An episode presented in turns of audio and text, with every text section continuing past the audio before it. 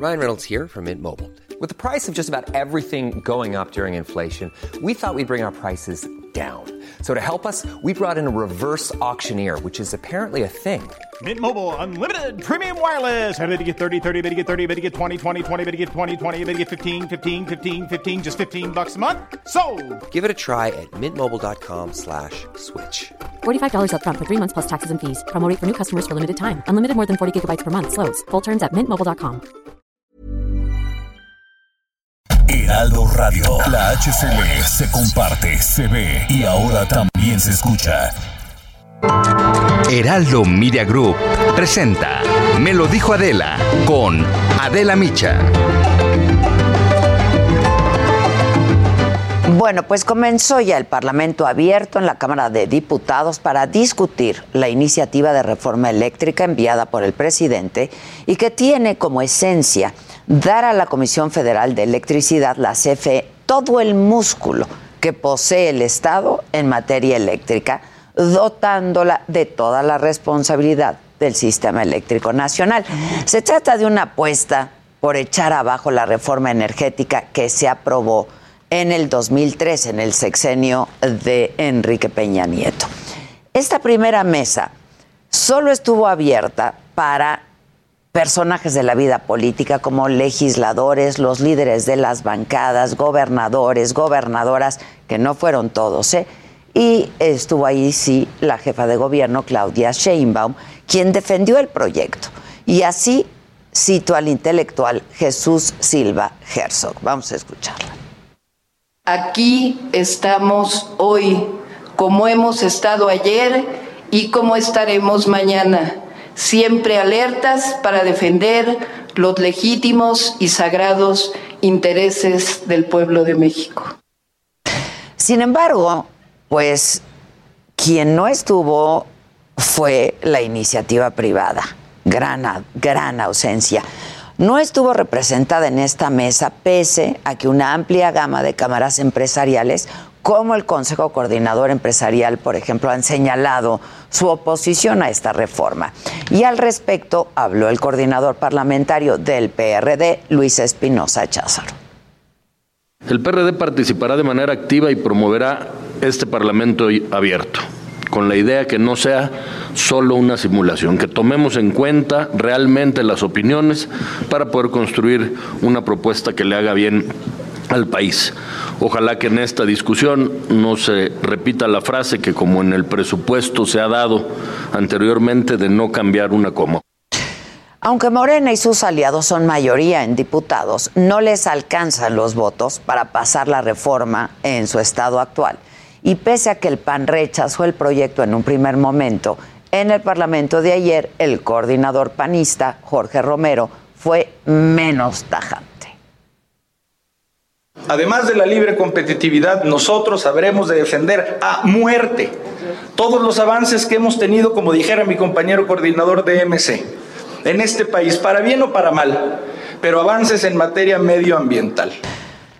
Una de las bancadas que podría hacer la diferencia al dar votos para que la reforma pase es la del PRI. Esto dijo en el foro el coordinador priista, Rubén Moreira. Sería un despropósito para un legislador y una legisladora rechazar de entrada una iniciativa. Sería un despropósito sin estudiarla, sin analizarla, sin debatirla. Como también nosotros estamos ciertos que una iniciativa puede y debe tener modificaciones. El Parlamento abierto es sin duda una herramienta muy poderosa para que en las más altas esferas de la política se conozcan una amplia gama de voces a favor y en contra, se dé una discusión de la reforma eléctrica. Pues ojalá esta vez sí se escuchen todas las opiniones, las propuestas, aunque pues de pronto no gusten en Palacio Nacional. Esto es, me lo dijo Adela, yo soy Adela Micha y ya comenzamos ahora también y todavía por la cadena nacional del Heraldo Radio.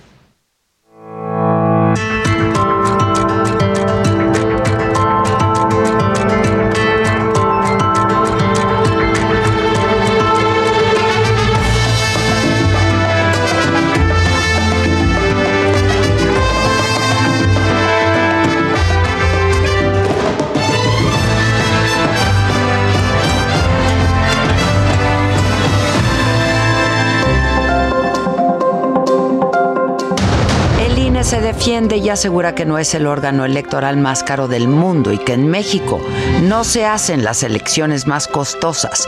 Esto tras los señalamientos del presidente en la mañanera de ayer de que el INE tiene un alto presupuesto inicia el análisis de la reforma eléctrica en la Cámara de Diputados. Durante un mes, los sectores empresarial, político y expertos expondrán sus dudas y recomendaciones para la iniciativa.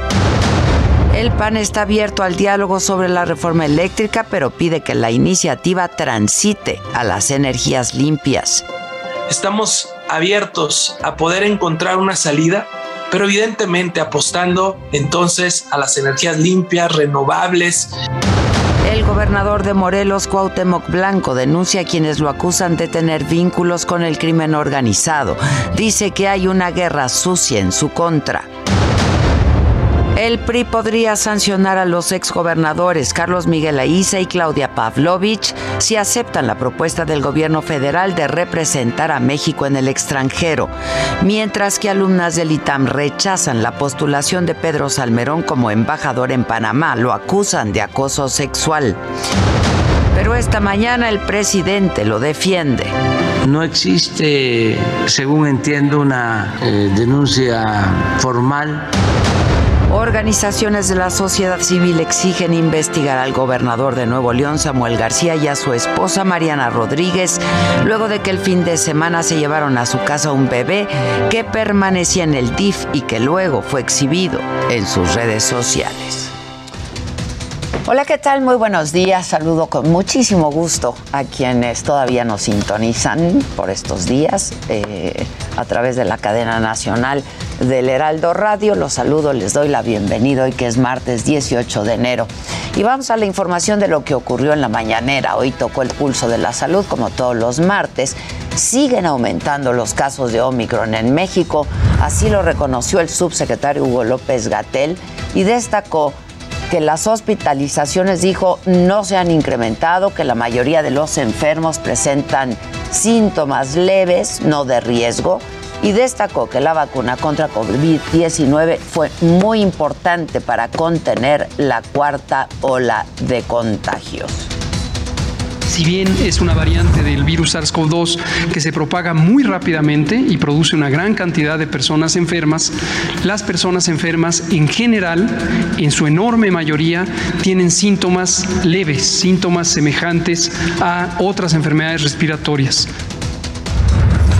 Y sobre el regreso a clases, las escuelas no son un foco de contagio, esto aseguró Hugo López Gatel al aclarar que el aumento en contagios de COVID-19 en niñas y niños no fue por el retorno a las clases, sino por el periodo vacacional. Dijo incluso que los casos en menores es estable, que de septiembre a diciembre del año pasado fueron bajando los casos en niños. También en menores de edad ocurrió en el periodo en que estaban de vacaciones. Es decir, no fue por abrir las escuelas donde empezaron los contagios, durante las vacaciones que están mostradas ahí en esa eh, sombra que dice vacaciones, es cuando empezó, al igual que en adultos, la epidemia a repuntar. Y en otros temas y sobre las 16 propuestas del gobierno federal para representantes de nuestro país en el extranjero, el presidente defendió el nombramiento de Pedro Salmerón como embajador de México en Panamá, esto luego de las acusaciones de abuso sexual contra alumnas y exalumnas del ITAM. En el caso de Pedro Salmerón, eh, hay esta denuncia eh, que se presentó. No existe, según entiendo, una eh, denuncia formal, legal, y hay que esperar a que se presenten las pruebas, en este caso, el presidente respaldó a los exgobernadores priistas Claudia Pavlovich y Carlos Miguel Aiza propuestos para consulados y embajadas y dijo que todos merecen respeto, que tienen derecho a representarnos en el extranjero y aseguró que no están vendiendo su conciencia, sino que están vendiendo su trabajo. y que expulsarlos del PRI sería muy excesivo. Pero se me hace muy este, rudo, muy eh, excesivo, porque no dejan su militancia, no están este, vendiéndose. ¿Esfuerzo? Además, el presidente criticó de nuevo a sus opositores, los calificó de cínicos e hipócritas por desacreditar a su gobierno y por no definirse como lo hicieron los funcionarios de derecha y de otros partidos para unirse al proyecto de la 4T. Esto fue lo que dijo el presidente al respecto. No porque lo diga yo, sino porque la gente ya no les cree. Yo celebro, pues, que se definan. Pero vamos ahora hasta Palacio Nacional. Ahí sigue mi compañero Francisco Nieto con más información. Paco, ¿cómo te va? ¿Qué tal, Adela? Muy buenos días. Hoy se informó que los tratamientos antivirales contra el COVID-19 que se adquieran serán administrados por la Secretaría de Salud, así como se está haciendo con las vacunas. El subsecretario de Salud, Hugo López Gatel, explicó estos dos medicamentos son de innovación terapéutica y al ser nuevos tratamientos pues están en una fase de investigación que requiere una vigilancia continua. En ese sentido la COFEPRIS, la no otorgará de momento el registro comercial, sino de emergencia por lo que debe de ser eh, tutelado por el gobierno federal. Además señaló que se trata de medicamentos con restricciones específicas que deben ser indicadas por los médicos. En ese sentido explicó que en el caso de los hospitales privados se buscará un mecanismo para que también puedan obtener estos medicamentos de manera gratuita. Y al final de la mañanera el presidente López Obrador salió en defensa de la secretaria de Educación Pública, Delfina Gómez, porque aseguró hay una campaña injusta en contra de ella. Esto luego de que el Tribunal Electoral resolvió que la maestra Delfina Gómez sí pidió un diezmo, es decir, dinero, a los empleados eh, de, Texcoco, eh, de Texcoco en apoyo de Morena. En ese sentido externó su solidaridad con la maestra y consideró que estos ataques pues vuelven a salir cuando ya se habla de la renovación de la gubernatura del Estado de México. Además dijo que se siente orgulloso de que la maestra sea la secretaria de Educación Pública, pues sigue viviendo en su misma casa de Texcoco y no como los pasados titulares de la FED que pues viven en otros lugares. Pues esto fue parte de lo que ocurrió aquí en Palacio Nacional Adela. Muchas gracias, Paco. Muy buenos días. Bueno, hablábamos hace un rato de este asunto de el eh, gobernador de Nuevo León, Samuel García, de su esposa Mariana Rodríguez, quienes adoptaron a un bebé. Y ayer leía yo la columna de Federico Arreola, periodista, amigo de este espacio, en SDP Noticias, que tiene que ver con esto. Bueno, le manda un mensaje hasta Mark Zuckerberg. Federico Arreola, ¿es por Zoom? ¿Es por tele? ¿Cómo estás, don Fede? Te veo, Adela, te veo. Oye, yo, no soy amigo del espacio, yo soy amigo tuyo. Eh, amigo de este espacio informativo. Amigo tuyo, como del espacio. Ok, amigo mío. mucha, es mucha metafísica. Vámonos, es el metaverso, pues. Ándale. Ándale. Oye, estabas muy enojado, muy indignado con este asunto. No, bueno, es que yo soy de Monterrey, este, tú lo sabes, no lo digo con mucha frecuencia. Pues antes generaba envidias, este, y ahora ya no. Y ahora genero lástima con estos gobernadores que hemos tenido.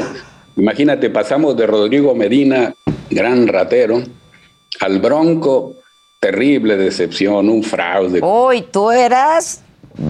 Y tú querías con el Bronco. Y yo qué tal quiero con el Bronco. Sí, no, no, no, por tu culpa, por tu culpa. Y terminó. Fuiste responsable. Terminó en, en, una caricatura espantosa. Y bueno, este, ahora tenemos a Sammy García este, y a su señora Mariana Rodríguez, Influente, dice la Real Academia Española que debemos decir y no influencer. Ah, ok, influente. influente. Influente. La Fundeu de la RAE, la Fundación del Español Urgente, recomienda Digo, yo no soy experto en, en lengua ni nada, pero lo leí. Recomiendo usar influente. Bueno, ella es influente, él es este gobernador, este, y pues los ridículos que hacen ya se están pasando un poco, Adela, porque en el pasado fin de semana este, violaron la ley de protección a los niños, niñas y adolescentes. Se llevaron a su casa a un niñito, lo adoptaron un fin de semana, lo presumieron en sus redes. Eh, ahora veo ahí que estás presentando imágenes eh, con los ojos tapados. Seguramente el Heraldo se los tapó por, por respeto a la ley. Ellos no lo hicieron así. Ellos dieron a conocer la identidad del niño, lo que es ilegal. El, y, bueno, numerosos psicólogos, psicólogas, especialistas en esto han concluido que si no van a adoptar al niño no tienen la intención de hacerlo porque no la tienen, eh, no puede sacar de su ambiente, que es en este caso el DIF de Nuevo León, a un pequeño de más vulnerable, tiene alguna enfermedad seria, y llevártelo para, para usarlo como propaganda política. Es absolutamente inmoral lo que hicieron.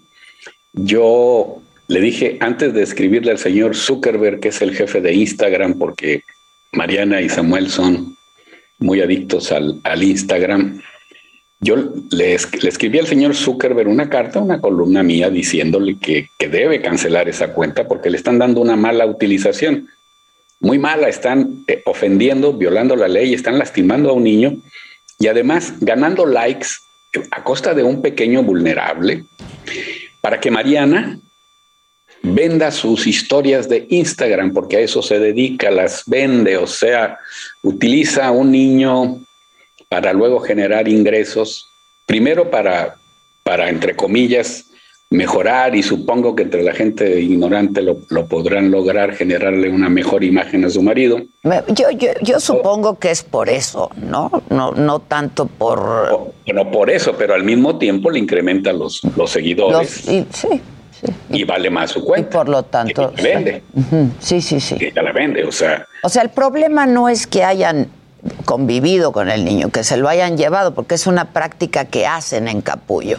Y ella ha tenido contacto con ese niño, va mucho para allá. El problema es exhibir al niño de esta manera, ¿no? El problema es exhibir al niño y el, el problema es, a ver, es una práctica, eh, no sé qué tan común, pero es una práctica llevarte a un niño, si, si tú quieres adoptar un niño, te lo llevas a tu casa, convives con él y ves si, si puede haber una, una buena relación. Es correcto, porque habrá gente que los adopta y luego los rechaza. Exacto. Este, pero ellos no tienen la intención de adoptar nada. ellos simplemente están payaseando. Como payaseó la señora esposa del gobernador Samuel García, cuando dijo que se iba a cortar el pelo en solidaridad con un niño con cáncer, todos pensamos, qué linda, qué tierna se va a quedar pelona. Debería hacerlo en privado, lo hizo en Instagram. Me voy a cortar el pelo y lloró. No se cortó el pelo, se, digo, sí se lo cortó, se hizo un corte este, a la italiana, este, el, muy mono, bien peinado. El, no, no, no, no se quedó completamente rapada, que es la suerte de quienes reciben los tratamientos contra el cáncer. Ahora esto, ya estuvieron en el Vaticano también payaseando con el, con el Papa y, todos los días. Pero esto, esto es particularmente grotesco, y primero porque es ilegal, segundo porque estamos hablando de un niño del que están abusando. Un niño muy vulnerable, el, al que verán o no verán, no lo sé, este, eh, no se vale. Yo creo que esto va en contra de las políticas de, Meta, así se llama ahora la empresa de Zuckerberg, ya no se llama Facebook. Meta controla Instagram. Pero también le escribí a Dante Delgado. Dante Delgado anda muy activo en, el Senado pidiendo la desaparición de poderes en Veracruz. Es una facultad del Senado destituir gobernadores o desaparecer poderes eh, de gobernadores que han violado la ley. En Veracruz, yo no sé si Cuitlagua García ha violado la ley, yo creo que no. Más bien hay una disputa jurídica en relación a un caso penal de alguien ligado a Ricardo Monreal. Sí, sí, sí. Una disputa jurídica que se resolverá en, en, en el Poder Judicial, en los tribunales colegiados, con un amparo e inclusive podría llegar a la Suprema Corte de Justicia y, y, tendrá una salida. Esto otro es una, a este niño no hay quien le vaya a, reparar el daño que ha sufrido por haber sido exhibido, pues una columnista nuestra que trabaja en una de estas organizaciones feministas, bueno, es, una única columna que ha escrito sobre este tema, psicóloga, atiende víctimas de violencia de mujeres y estas cosas, eh, muy, y utilizó una expresión muy dura, pero que comparto, dijo a este niño, estos, pues, perdón por la palabra, estos miserables de Samuel y de Mariana, lo exhibieron como mono cilindrero y no está bien, o lo sacaron a pasear como perrito, no está bien, es un niño, merece respeto. Que, que, lo adopten si quieren, ojalá lo hagan, pero eso, eso debe quedar en el ámbito de su vida privada. Sí, de lo privado. Yo estoy, privado, estoy completamente de acuerdo. Utilizar a, a, un menor de edad para propaganda política, que también tiene un beneficio comercial, por lo menos para ella, este, no es correcto, Adela, es, es tremendamente eh, inmoral no se vale. Sí, no solamente, Digo, sí, es ilegal, es incorrecto, es inmoral, no estuvo, no estuvo bien. No estuvo Hay bien. Hay cosas no. que se tienen que quedar en el ámbito de lo privado, ¿no? No solo no o sea, estuvo bien, es algo que se debe sancionar y severamente. ¿Te Hay contestó gente... Dante Delgado? No. Digo, Mark, Zuckerberg se va a tardar un poco en responderte, pero Dante es, es eh, más difícil hablar con Dante que con... hablar con Dante. No, yo me llevo muy bien con Dante, es mi amigo el señor Zuckerberg. No tengo el gusto, Adela, lo conocerás tú, yo no. No, yo tampoco, fíjate. Tampoco. Tampoco. Bueno, como dos que no. No, no brincamos en los petates. No, hombre, no. Todavía no, todavía no, todavía no, pero hay Las que empresas esperar. más grandes del mundo. El, no, y Dante no va a responder nada. Aquí lo que va a pasar es que van a ofrecer algún... disculpas, ¿no? Yo no, no, están, están defendiendo el punto en sus redes, están presentando encuestas cuchareadas de que la gente los aprueba y les aplaude. Tienen infinidad de paleros. Tristemente me dicen de un ex colaborador nuestro, Eloy Garza, un buen, buen escritor de Monterrey, que anda en WhatsApp este, muy metido en la defensa de esto, no tiene defensa, no tiene defensa. Y Eloy, y me extraña de que Eloy lo haga porque él, su familia sufrió una situación muy compleja con un menor en un parque de diversiones que se accidentó hace par de años. Este, y sabe lo que son estos abusos. No, están operando en redes. Los políticos ya ves, les da por la manipulación, por, por estas cosas. Y ella Dante, tiene muchos seguidores también. Entonces. Tiene muchos seguidores, sí, sí, sí, sí. Este, el, la verdad, Adela, la ética no son un asunto de cantidades ni de mayorías, este, porque no lo son. Pues no. Eh, no. El, aquí hay derechos humanos. El niño tiene derechos y no se los respetaron. Pero tú, a ver, tengo dos minutitos. ¿Tú qué crees que pase? Eh, no lo sé. Yo creo que más lo que van a, lo que va a ocurrir en lo político es que Luis Donaldo Colosio, que es del mismo partido y es alcalde de Monterrey, terminará por deslindarse primero de Samuel, porque pues, estas locuras no son aceptables, y después de Movimiento Ciudadano. Y creo que Luis Donaldo emprenderá una carrera, seguirá en la oposición, pero se refugiará en, en, el PAN, en otra alternativa o como independiente, pero buscará que lo arrope algún otro partido, porque Dante Delgado no está a la altura. Y me apena, porque yo considero a Dante una persona muy inteligente. Que ella tendría que haber salido a decir algo. Tendría ¿no? que haber condenado a su gobernador. Pues digo, si tanto defienden principios, dicen, pues que lo hagan en, en esta situación. Ya. ¿No crees? Oye, y tengo una última pregunta. Sí, yo estoy de acuerdo contigo. Tengo una última pregunta. No quieres volver a la mesa de los jueves, pero ya de verdad sin berrinches. No, pero con, con, con este, tu amigo Lozano, no. No, Lozano no está, ya. Está Zavala. Muy aburrido, Sabas. Ay, no es muy divertido. pues vamos viendo. Lo que pasa es que ando, ando, ando en otras ocupaciones. Ay, vamos, ay, que vuelve. Se vamos buscando, vamos buscando un tercero para la mesa. Ya te lo tengo también. Órale. Ya te lo tengo y hacemos una mesa divertida y sin berrinches, por favor de que ya me voy. No puede uno estarse yendo de los lugares. No, don Fede. Continúa escuchando Me lo dijo Adela con Adela Micha. Regresamos después de un corte. Heraldo Radio, la HCL se comparte, se ve y ahora también se escucha.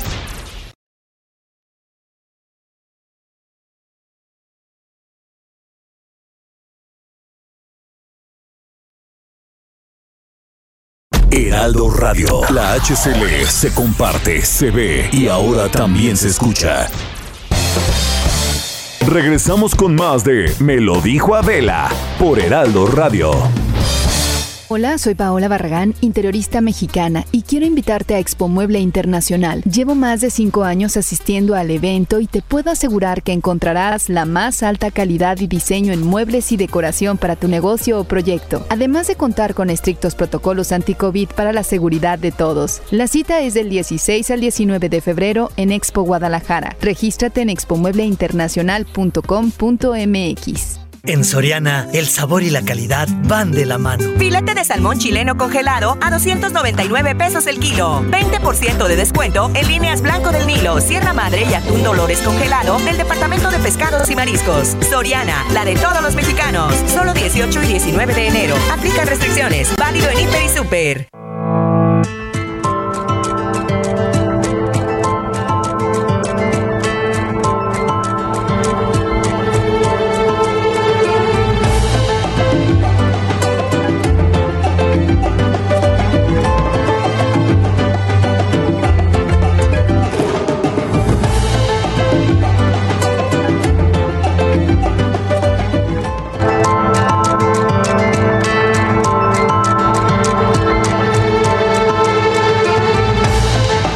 Bueno, ya estamos de regreso y vamos en este momento a Campo Marte. Eh, hay vacunación a rezagados, refuerzo para personas de 50 a 59 años. Gerardo Galicia, ¿cómo estás, Gerardo?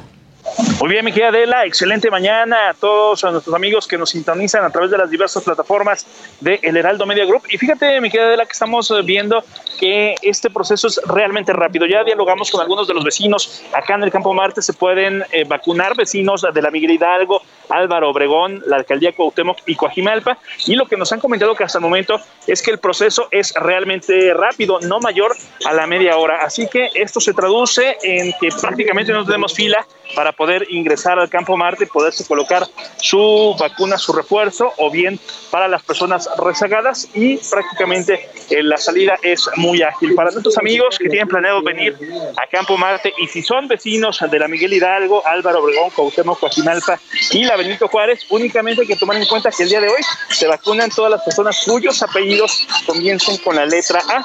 Pueden llegar hasta este punto, mayores de 60 años, eh, prácticamente de cualquier alcaldía pueden acudir a Campo Marte para colocarse también su refuerzo si es que no se lo pudieron colocar a tiempo. Por lo pronto, Miguel Adelas, el reporte en general. La vacunación, el refuerzo es bastante ágil aquí en este macroquiosco instalado en el Campo Marte sobre el Paseo de la Reforma. Qué bueno. Muy bien. Gracias, Gerardo. Buen día. Buen día.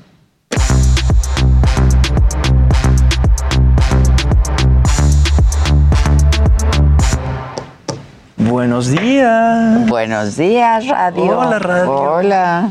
Hola, Maquita. Hola, Hola, hola, hola. Hola, Sí. Hola, hola, radio. Una energía. Gente bonita. Gente bonita de radio. Eso. Gente radial. Eso, Que radio va radial. manejando, que va al trabajo, que está en el tráfico. Qué bonito. Qué bonito. Qué, padre estar ahí atorado. Y escucharnos, bueno. Eso está bien. Eso está bien. Aliviana, aliviana un poco, ¿no? claro. Oiga, bueno, pues la semana pasada les contaba que Kate del Castillo dio positivo a COVID-19 y que se estaba aislando junto con Jessica Maldonado, esto para no contagiar. Son muy amigas. Exacto. Súper amigas, ¿no? Y para no contagiar a Eric del Castillo, porque Eric del Castillo no se ha querido poner eh, la vacuna y pues ya está más grande, entonces por cuidar... Vive en Los Ángeles aparte. Exactamente. Y bueno, otra vez eh, Kate del Castillo da de qué hablar. Y es que este fin de semana el diario El País publica un artículo en donde se habla y reviven eh, la reunión que tuvo Kate del Castillo con el Chapo Guzmán por allá de 2015. Este artículo afirma que el gobierno de Enrique Peña Nieto sabía cuándo y cómo Kate del Castillo se iba a reunir con el Chapo Guzmán. Incluso eh, tuvieron, este, bueno, accesaron a una indagatoria que consiguió el país que dice que el gobierno de Enrique Peña Nieto recibió un mail anónimo el 24 de septiembre de 2015 que dice, el próximo 25 de septiembre de 2015 se reunirá con él en el poblado de La Tuna, en Badiraguato, Sinaloa. Solo necesitarán seguirla o intervenir sus teléfonos para que verifiquen lo que les estoy diciendo. Desde ese momento en adelante, agentes de la PGR empezaron a seguir a Kate del Castillo, primero cuando se reunió con los abogados del Chapo y les contó del proyecto de la película y ahí pues acordaron la fecha en la que iba a ir a visitar al Chapo y después también la siguieron cuando Sean Penn aterriza en Guadalajara, de ahí manejan a Nayarit y de en Nayarit agarran dos avionetas y pues se van a tener la reunión con el Chapo, de la cual pues ya sabemos qué pasó en esa reunión. Después agarran al ¿O Chapo. no? Pues no, ¿O creo que no. ¿O O no, no? sepamos, ¿O no? sinceramente. Y los dos iban con dos ideas muy diferentes, ¿no? Kate la de hacer una película y pues Sean Penn salió con la entrevista para Rolling Stone. Después agarran al Pues Chapo. esa fue una gran traición. De Claro, de- Sean Penn era la buena. de- Ay, no, a mí me llevan, yo no sabía. Ah, ya. No, ah. y aparte iban a hacer la película juntos. Ese hecho. Claro. Ni me lo mencionen. Me cayó Al fatal. Chopin. No, de hecho tú hasta la entrevistaste. Claro. No, y te contó de los besos. Todo. Toda la onda. Bueno. Conchone. Conchón, Conchón. exacto, no nos Sí, confundamos. no, no, no. Bueno, el país relata que desde ese día la PGR fijó a Kate del Castillo como su objetivo principal, porque ¿cómo iba a ser que Kate del Castillo, que una actriz, tuviera acceso al Chapo, ¿no? Cuando pues, el gobierno de México lo estaba buscando y no sabía dónde se encontraba. Entonces, durante 17 meses la estuvieron acosando, eso es lo que revela este artículo, la estuvieron investigando profundamente para supuestamente pues incriminarla Pero de algún a delito. ella, no. Pues más bien investigando. Investigando. Investigándola, pero de una forma súper profunda para tratar de incriminarla de algún delito que tuviera que ver con el Chapo Guzmán, ya fuera delincuencia organizada, eh, lavado de dinero o algún otro tipo de delito. Y para esto, investigaron las cuentas bancarias de Kate, pidieron que buscaran inmuebles a nombre de Kate en los 32 estados de la República y además también pues, pidieron sus declaraciones de impuestos.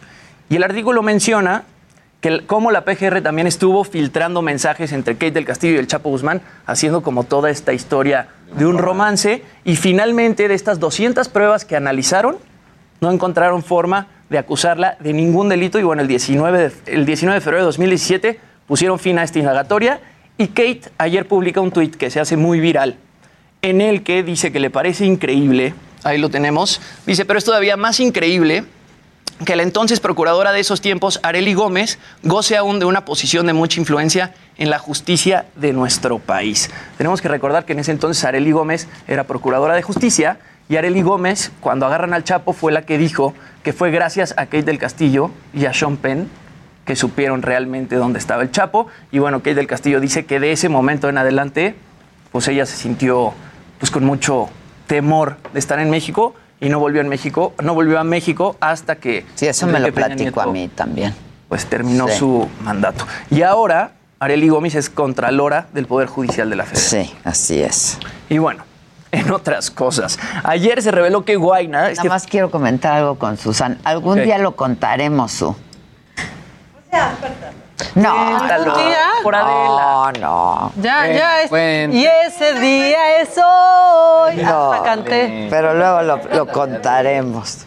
No. No, pues ya andamos. ¿Pero con qué tiene que ver? No, se me Ya sigue Mira, con tu ¿qué logramos? Por ¿Qué Adela, logramos? por Adela, por adelante, por Adela. No lo voy a contar, eso es para el libro. A mí, es que a mí bueno, con la de Vicente, y esa te casas. Ah, ya no, ¿quién habla? Sí. Hasta se paró. Y María Félix. lugar. Ah, también. Tú estabas ¿quién? conmigo con María, sí, ¿quién claro.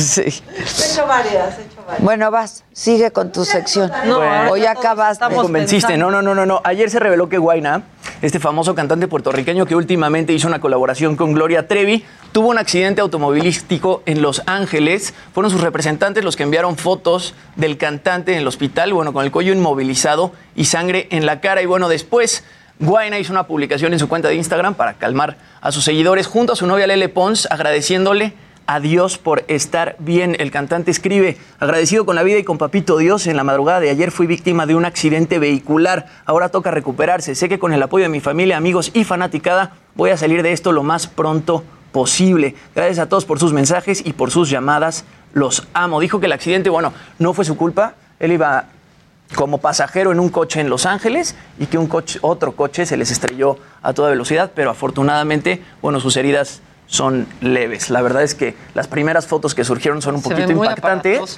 porque está pues en una, en una cama de hospital con el cuello inmovilizado y sangre en la cara, pero bueno, afortunadamente Guaina está bien. Y bueno, ayer también se revela que Maribel Guardia da positivo a COVID por segunda vez. Eh, la noticia la confirmaron sus compañeros del Tenorio Cómico. Dijeron que se siente bien, pues ya contaba con su esquema completo de vacunación, que nada más tuvo síntomas como de una gripa. Y bueno, la Chupitos fue quien la tuvo que suplir en su papel como María Inés en el Tenorio Cómico.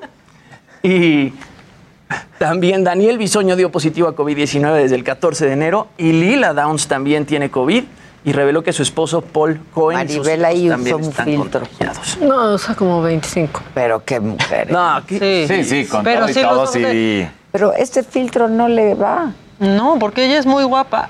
Ya, mira, mejor ya dinos quiénes son negativos Vela. a COVID. Mucho mejor. Claro. O sea, es más corta Ahorita la lista de los negativos a COVID que de los positivos. Pues ya ni digas. o sea, ya ni la verdad, digas. ya es la noticia quién da negativo. Exacto. Exacto. Y bueno, así las cosas. Que se recupere pronto, ¿no? Que se recupere pronto. Sí.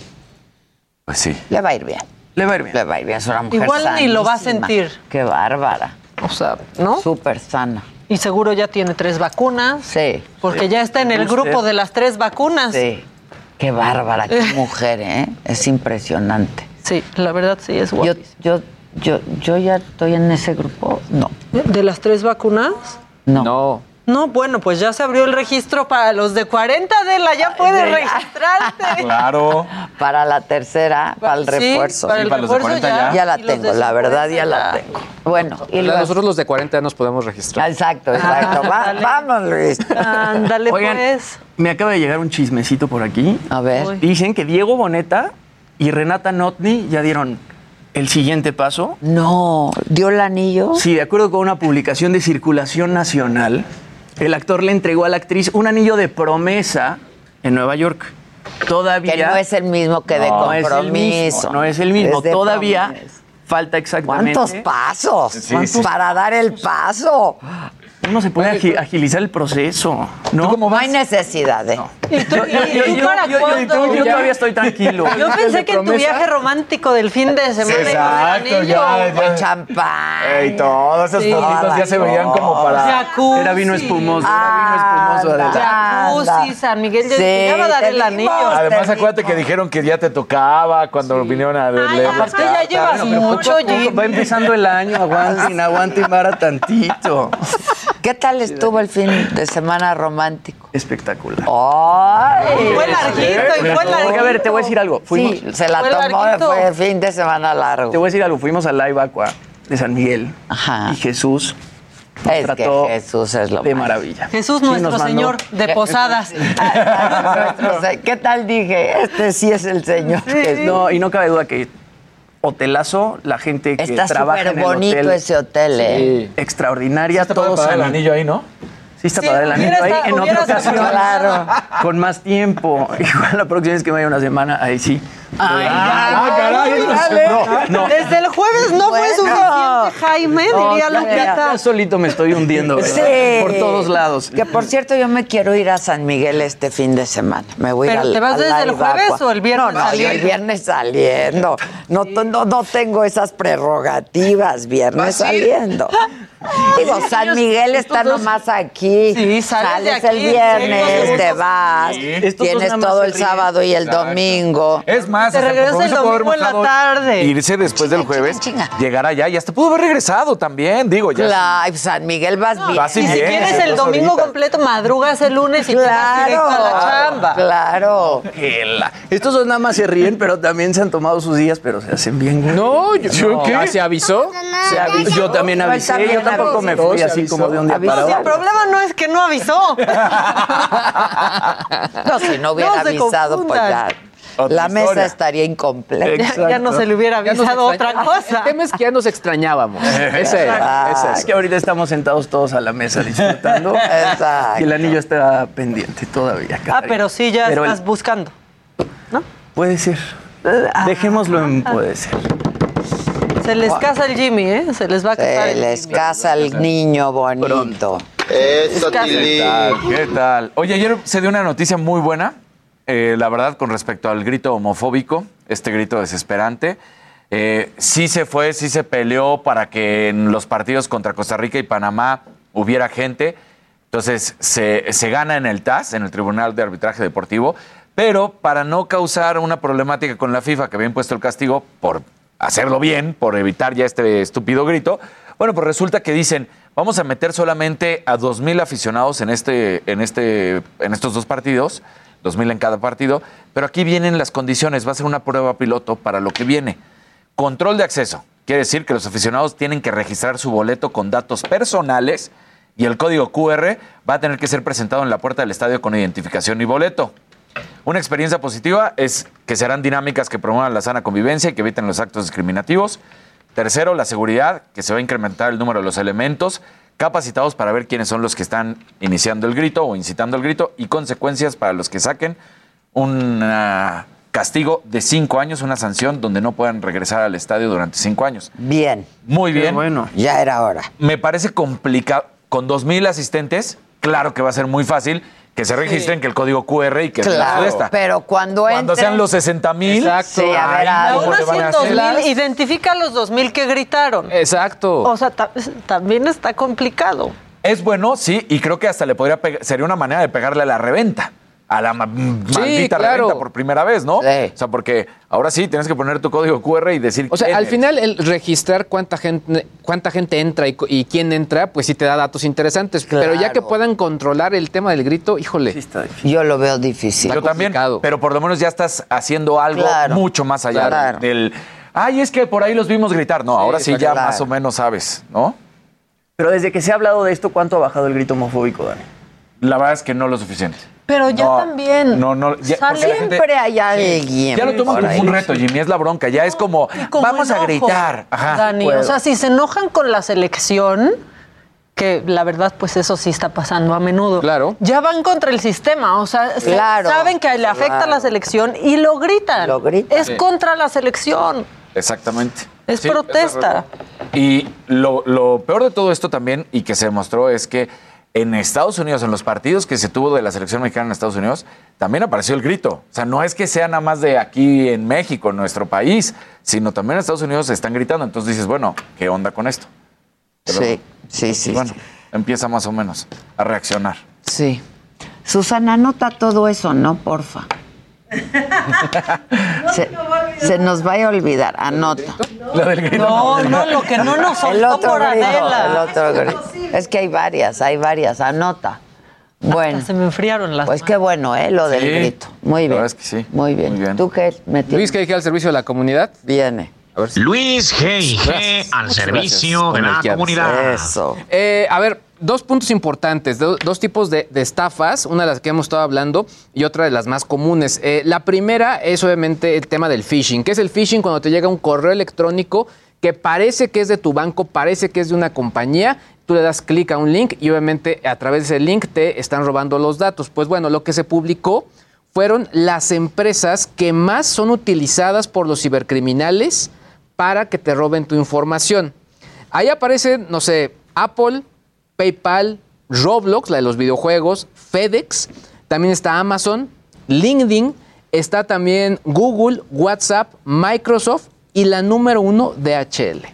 No. Y llama la atención lo de DHL que desban- desbanca a Microsoft porque, pues obviamente con el tema del confinamiento, empezamos obviamente a pedir muchas cosas por internet y DHL se está utilizando mucho pues para que la gente caiga en manos de los criminales. ¿Pero qué, qué hacen? ¿Cómo? Básicamente pues te mandan un, un correo electrónico diciendo, oye, el pedido que hiciste ya está a punto de llegar. A mí, por ejemplo, sí me A han mí llegado... me mandan sí me han siempre. llegado. seguido Ese me de DHL sí me ha llegado. DHL.com Exacto. en el mail. Yo, yo- yo incluso Es ni siquiera doy clic, o sea, a- a- a- eh, digamos, pongo el, el cursor encima del link para que me aparezca mi Ah, ya, dirección ya. y ahí identifico que no sea un ciberpatito.com. Sí, arroba Gmail. Exacto, o algo por el estilo, ¿no? Ya. Pero son las empresas que más se utilizan para engañarnos, ¿no? Por correo electrónico y, y algunas por mensajeros instantáneos.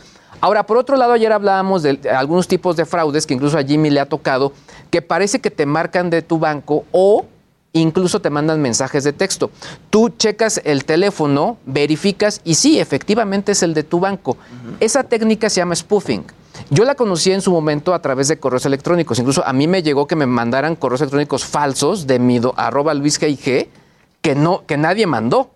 Y que obviamente pues alguien estaba utilizando para falsear ciertos comunicados. Bueno, esto lo hacen con el teléfono y también con mensajes de texto. Entonces, sí hay que tener mucho cuidado de quién estamos recibiendo esos mensajes y qué te están diciendo, porque al final muchas veces lo que te piden son cuentas de banco, contraseñas, y eso lo han dicho hasta el cansancio las autoridades bancarias. No hay que dar nunca hay que darlo y información. nunca te no lo te piden, ellos no te piden eso. Pero sí, cada vez es más complicado, pues, un poco ver el, el- el teléfono y aunque sea de tu banco y te aparezca el identificador, si es del banco, es un criminal. Y tal cual, a través de software, hacen ese cambio que parece que sí son. Así que hay que tener mucho cuidado, sobre todo con los datos que piden. Esos datos nunca hay que compartirlos, contraseñas, claves, etcétera, etcétera, Y que etcétera. las empresas también pongan candados, ¿no? En el caso de DHL te mandan también un mensaje de texto. Claro, Al mismo tiempo que te llega el mail. Entonces ahí puedes comprobar que sí, Sí. es DHL. Ahora, estos datos, digamos que sí los, los toman muy en serio cada vez las autoridades y sobre todo en Estados Unidos y obviamente cada vez están más presionados para tener más candados y la recomendación es que si la plataforma tiene este tema de autenti- autentificación de dos pasos, es decir, que te manden una clavecita a través de tu mensaje de mensaje SMS, háganlo. Sí, está más de flojera, pero, Pero, ah, seguro. ni modo, claro. A mí esta semana de hecho me empezaron a llegar, creo que fue de PayPal, el envío de esa- ese mensaje, es decir, alguien se estaba metiendo a mi cuenta ¿De PayPal? y ¿Qué que- decía el mensaje? El mensaje aparecía la- el, el mensaje de texto con la clave de dos pasos. Es decir, si alguien lo hubiera tenido, se hubiera podido meter a mi cuenta de A PayPal. mí siempre me llegaban alertas de PayPal y de plano ya no lo uso. El PayPal, yo es lo único que uso. Yo también. Me parece una maravilla el PayPal. Yo lo- Hasta para pagar boletos de lo que quieras. Ah, me para hacer parece cobros, una para hacer maravilla. algún tipo de cobro también Porque además es muy seguro. Si no reconoces, o sea, es como... Pero hay tarjetas que también están seguras. Como American. Express, Exacto. sí, Entonces, sí. pues ya Pero PayPal es una maravilla, Sí, es sí. súper fácil. Sí. En fin. Bueno, y cuando te marcan estos supuestos bancos a decirte que hay cargos no reconocidos, pues colgar la primera vez, ¿no? Y marcar al banco y decir, a ver, me marcaron para tal, tal, tal, tal, tal. Y ellos mismos te dicen, no, la verdad es que no tiene ningún este cargo no reconocido. Sí. Yo tengo una anécdota que alguna vez me marcaron diciéndome que me había ganado unos boletos para la playa, así hace como 15 años. Oye, y yo, ¿y te la quiero creíste? mis boletos. Pues claro. Quiero mis boletos. ¿Dónde? ¿Dónde? Entonces yo les me colgaban porque yo me puse muy, muy inestable. intenso. Y les, me colgaban y yo les marcaba. Me ¿Para pedir marcaron por unos boletos. Quiero mis boletos. Entonces, les salió De hecho, acabaron denunciando al acabaron denunciando, exacto. No, no, no. También les dio por una temporada que te hablaban y te decían que te habías ganado un premio. Sí. Que sí, fueras sí. a recogerlo y te daban de que una Ah, dirección en Polanco. claro. Y ahí ya te atrapaban para venderte otra cosa. Sí, o en la Condesa también. me- me- O para otra cosa. O para también. otra cosa, exactamente. Claro. Sí. En la claro. Condesa, ¿qué pasaba? También el, el mismo modus operandi. Ahora, también saben lo que hacían el tema de la gente que buscaba empleo. Los llevaban a ciertos como lugares diciendo que ahí les iban a dar capacitaciones y no era completamente... Eh, sacaban dinero, exactamente. ¿Tú qué? Yo tengo muchas cosas. China está haciendo enojar al Papa. Porque ya ves que el Papa andaba ver bien enojado contesten. porque somos bien egoístas los que nomás tenemos perros y no tenemos hijos y menos adoptamos. Digo, a menos que sea una pareja del mismo sexo que quiera adoptar. Ahí sí no, no. lo hagan. Ahí no lo sí hagan no. porque qué malos ejemplos. Bueno, la población de China creció en 2021 menos que en los últimos 43 años, que es pues el, desde que estas estadísticas comenzaron a, a salir, la gente en China no está teniendo hijos. Y el Papa se va a enojar mucho con eso. Por cierto, el Papa está en Netflix, ya vieron, y eso también me parece macabrón, porque creo que es un título engañoso. Dice algo así como eh, las pláticas con el Me Papa acaba de Francisco". llegar, perdón. ¿Qué llegó? Un mensaje de DHL. Ah, A ver, revísalos. Dios justo, mío. justo, justo. Nos están viendo los ¿Nos estarán o sí es viendo o qué? Justo. Los malos. Bueno, pues se llama Pláticas con el Papa Francisco. Pero no son pláticas con el Papa Francisco. O sea, el Papa Francisco sí sale en un capítulo, pero está Martin Scorsese, están distintas Es personalidades. Es un clickbait. Netflix ya nos está haciendo la publicidad engañosa y eso ¿Qué sí pasó? me parece un Doctora. poco... No, ya no, no. ya no. Ya- ya no. Claro, ya no. La, ah, la doctora ya, Ya no. no. ¿Cómo va el moquillo de la doctora? Muy bien, ya. ¿Ya? Ya. Qué bueno. ¿Y cómo va tu matrimonio? Ah, más o menos, más o menos, sigo haciendo méritos. Moquillo la doctora.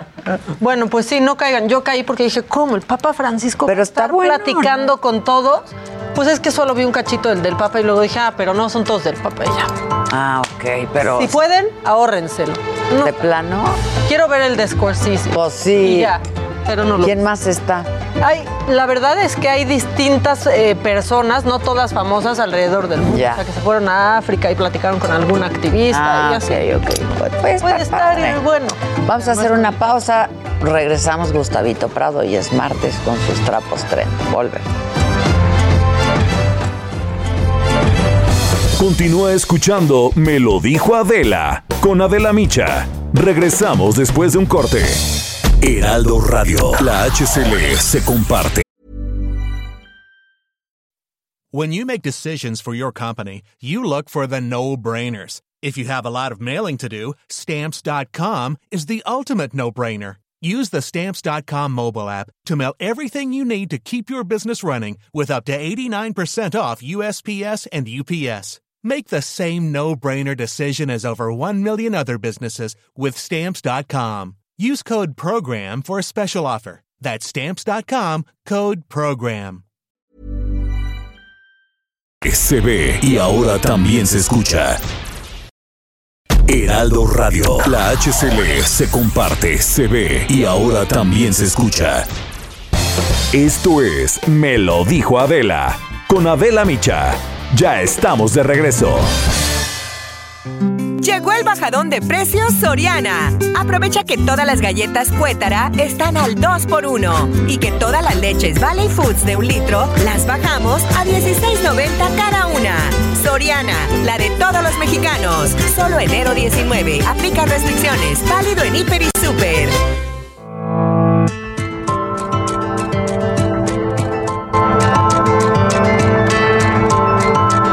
Continuamos en Me lo dijo Adela.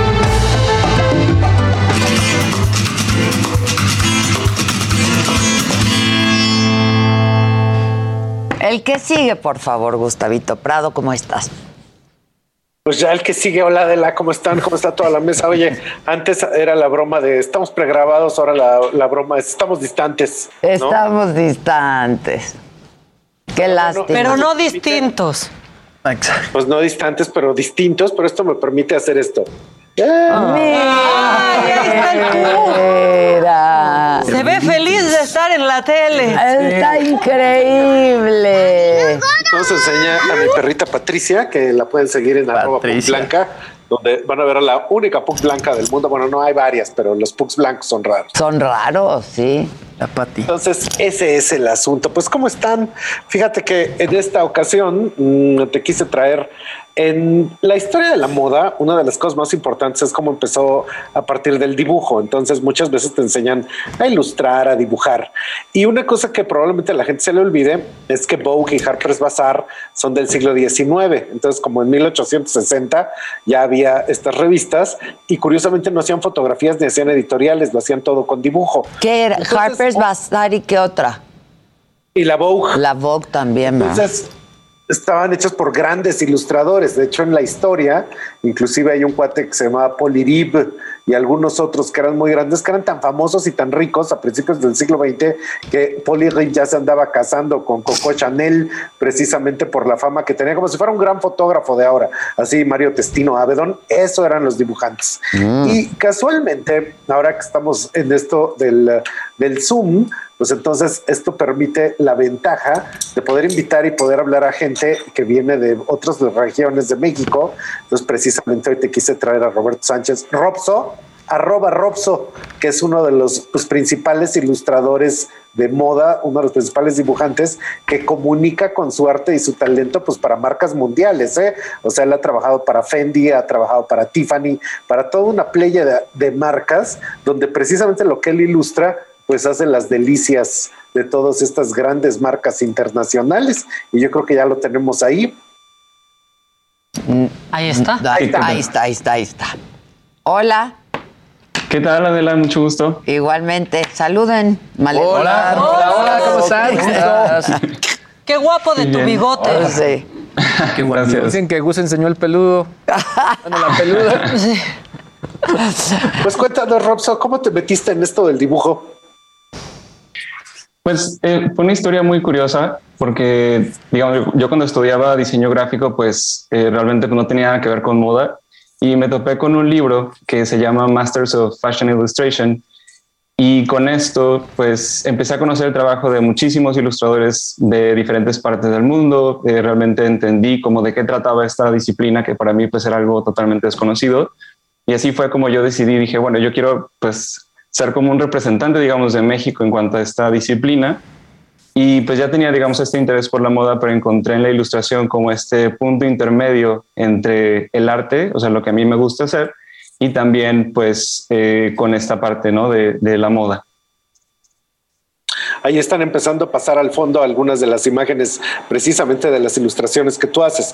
Y algo que es muy curioso es que esto vendría siendo, pues no sé cómo describirlo, pero ángulos rectos como una especie de nuevo art deco con planos de color eh, que precisamente ilustran en estas geometrías. Pero lo que es muy curioso es que tú empiezas a dibujar siempre con lápiz. O sea, de hecho hay toda una serie de videos donde tú bocetas con lápiz. Yo sé que muchas veces tomas dibujos del original, o sea, del modelo, etcétera, etcétera. Y después estás pasando a las técnicas de computadora. Entonces, ¿cómo es este proceso? O sea, parece ilustración totalmente digital, pero en realidad proviene de la más pura tradición del dibujo. Así es, eh, es curioso porque yo empecé dibujando tal cual con tinta, o sea, yo no hacía nada en digital, empecé a experimentar un poco más adelante, pero como mencionas, para mí siempre es muy importante aterrizarlo en papel, o sea, ese es el punto de partida siempre, y de ahí, digamos, tengo como la libertad, tengo la libertad creativa, digamos, de expresar lo que yo quiero hacer, y después cuando ya se traduce a la parte digital, pues ya tiene como toda esta vida, tiene todo el, el dinamismo con el que ya se caracteriza mi trabajo, pero para mí sí es es muy importante eh, pues toda la parte tradicional. Yo también doy clases de eso, entonces para mí siempre es como importantísimo empezar desde el papel y desde la, digamos, como el sentido más humano ¿no? del, del dibujo. ¿Y cómo fue que te fuiste relacionando con estas marcas? Qué bonito del está, ¿eh? Perdón, qué Sí, padres está están. precioso. Y de hecho, ya que lo ves, Adela, ahí hay ah, precisamente lo que tú estás viendo es que hay mascadas, hay trabajo gráfico, ha hecho intervenciones en las tiendas, o sea, a veces lo ponen en cierta departamental amarilla a hacer, a colaborar de manera tal con la marca que puede dibujar ahí mismo, intervenir la bolsa de Fendi, etcétera. ¿Cómo te has relacionado con estas grandes marcas, Robso? Pues ha sido un proceso orgánico también, eh, pues muy curioso porque todo ha sido como una cosa me lleva a la otra, ¿no?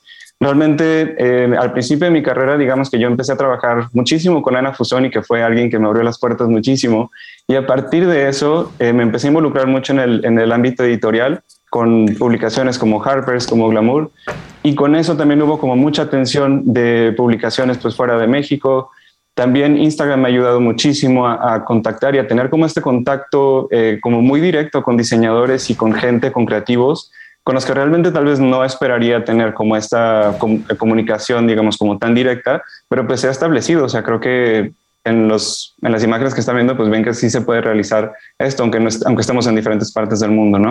Yo ya estoy viendo en tu Instagram, que está padrísimo. A ver si podemos Gracias. subir la dirección de, del, Del Instagram. Del Instagram, Arroba, arroba Robso, guion, guion bajo. Ajá. Sí. Y de hecho, una, hay, si estás viendo Adela, hay como una especie de máscaras abstractas. Bueno, parecen como unas florituras. Y resulta que en algún momento ese tipo de florituras, pues los estaba haciendo Bjork entonces eran unas máscaras que ella estaba utilizando y precisamente cuando yo la traje en una exposición a México a Fotomuseo, pues Robso estaba haciendo estas máscaras, estas intervenciones, porque creo que una cosa que pasa contigo, Roberto, es que tú eres muy fan de la música, de la moda, de todo lo que puedan ser estas cosas y eso también está nutriendo tu trabajo, ¿no? Sí, así es. O sea, yo veo mi trabajo como algo que, que, abarca como toda esta burbuja cultural, ¿no? Entonces, la verdad es que este proyecto también, el que mencionabas de Björk, ha sido como un par de aguas también para mí, o sea, en la parte, en cuestión personal, y también que tiene que ver mucho con moda, o sea, realmente es como observar, ¿no? Cómo crea estas identidades a través de, pues, de estas máscaras, ¿no? Y algo que también está pasando es que de repente puedes intervenir una fachada, de repente tienes una mascada, pueden aparecer tus ilustraciones en estas pantallas en las calles de Nueva York donde se cargan los celulares, etcétera. Entonces eres un artista multifacético, pero tú también vendes lo que haces, ¿no? O sea, hay una página donde yo puedo comprar estas ilustraciones para yo ponerlas en mi casa, ¿es cierto? Sí, eh, de hecho, todos esos como vínculos a, las cosas que pueden consumir, digamos, de mi trabajo, siempre las publico en mi Instagram. Es como, digamos, la plataforma donde sale toda esta parte. Y pues sí, como mencionas, digo, mi, trabajo siempre está en diferentes formatos. O sea, realmente eso es algo que me gusta mucho de, también de la ilustración. Oye, ¿no quieres intervenir nuestras nuevas oficinas de la saga? Nuestros headquarters. Lo único que no hay es lana. es lo único que no hay. Ahí vemos cómo, hacemos un intercambio o algo. Exacto, hagamos un intercambio. Es que ya vamos a tener nuevas oficinas y nuevos foros, entonces estaría padrísimo. Wow. Claro que pues sí. Ustedes invítenme. Y una cosa que hace Robso es que él continuamente hace retrato. O sea, de hecho, está muy estilizado lo que estamos viendo ahí, pero en muchísimas ocasiones son retratos directos, ¿no? Y tú has hecho a los grandes personajes de la moda, Diana Brilland, has tenido así como una serie de guiños de todos estos personajes que han formado pues la historia de la moda, pero que tú los has interpretado a través de tu estilo. Claro, y esto también, eh, digamos que surge mucho a partir de estos proyectos de editorial, ¿no? Y también de toda esta como bagaje cultural que yo siento que como ilustrador tengo que tener. O sea, a mí me encanta la historia de la moda y justamente creo que por eso también nos conocimos tú y yo, Gustavo, pero y he aprendido muchísimo de, ti, pero justamente para mí es como muy importante justamente no olvidar como todo lo que está detrás de esta disciplina porque es una disciplina que tiene muchísimos años. O sea, es algo que hoy en día acaba de tener como este, como este revival, por así decirlo, pero pues es algo que habla de la sociedad y habla de un contexto eh, importantísimo, ¿no? Está increíble, ¿eh? Estamos viendo la bolsa de Fendi. ¿Eh? Ajá, la bolsa de Fendi. La bolsa de Fendi. a mano, ¿eh?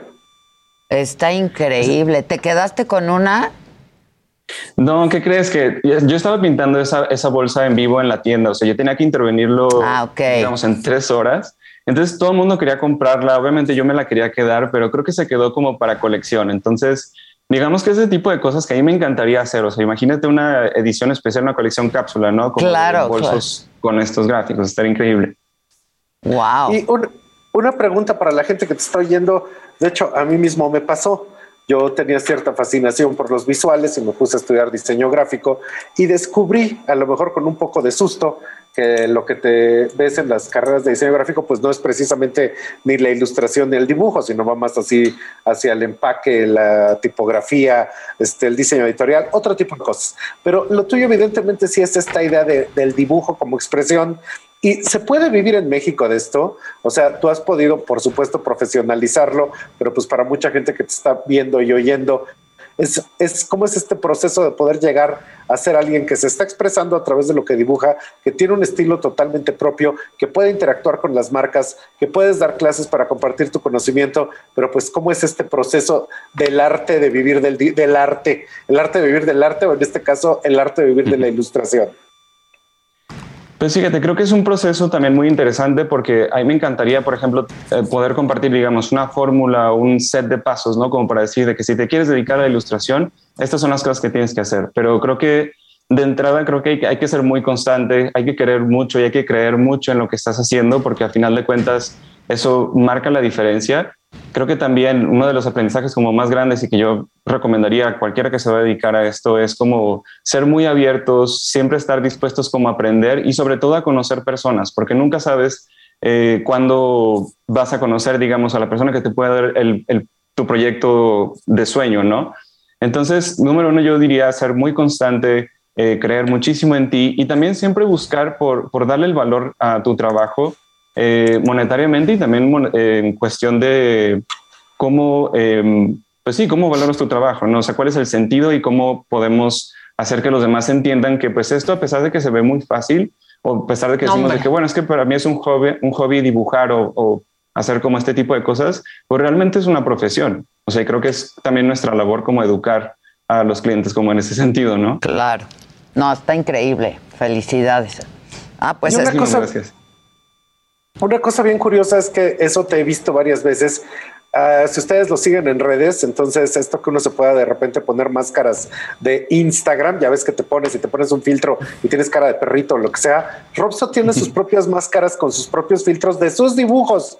Entonces, de repente tú puedes accionar a través de sus historias, etcétera, que se te pone la cara con un dibujo de él y te mueves y está moviéndose. Entonces, pues básicamente tú también tienes un gran lado tecnológico, ¿no? O sea, partes del respirador, el papel y el lápiz, pero lo puedes llevar a los filtros y al video y a un montón de manifestaciones contemporáneas. Sí, también eso creo que es una de las ventajas, digamos, de que mi trabajo es digital, ¿no? Que, nos permite justamente jugar, incluso con esta evolución de, de los filtros y de Instagram, ¿no? Que constantemente está evolucionando. Justamente cuando salió, sí tenía como un acercamiento muy amplio hacia esa parte de la realidad aumentada, que es algo que, pues, ahorita está, como les digo, creciendo día con día.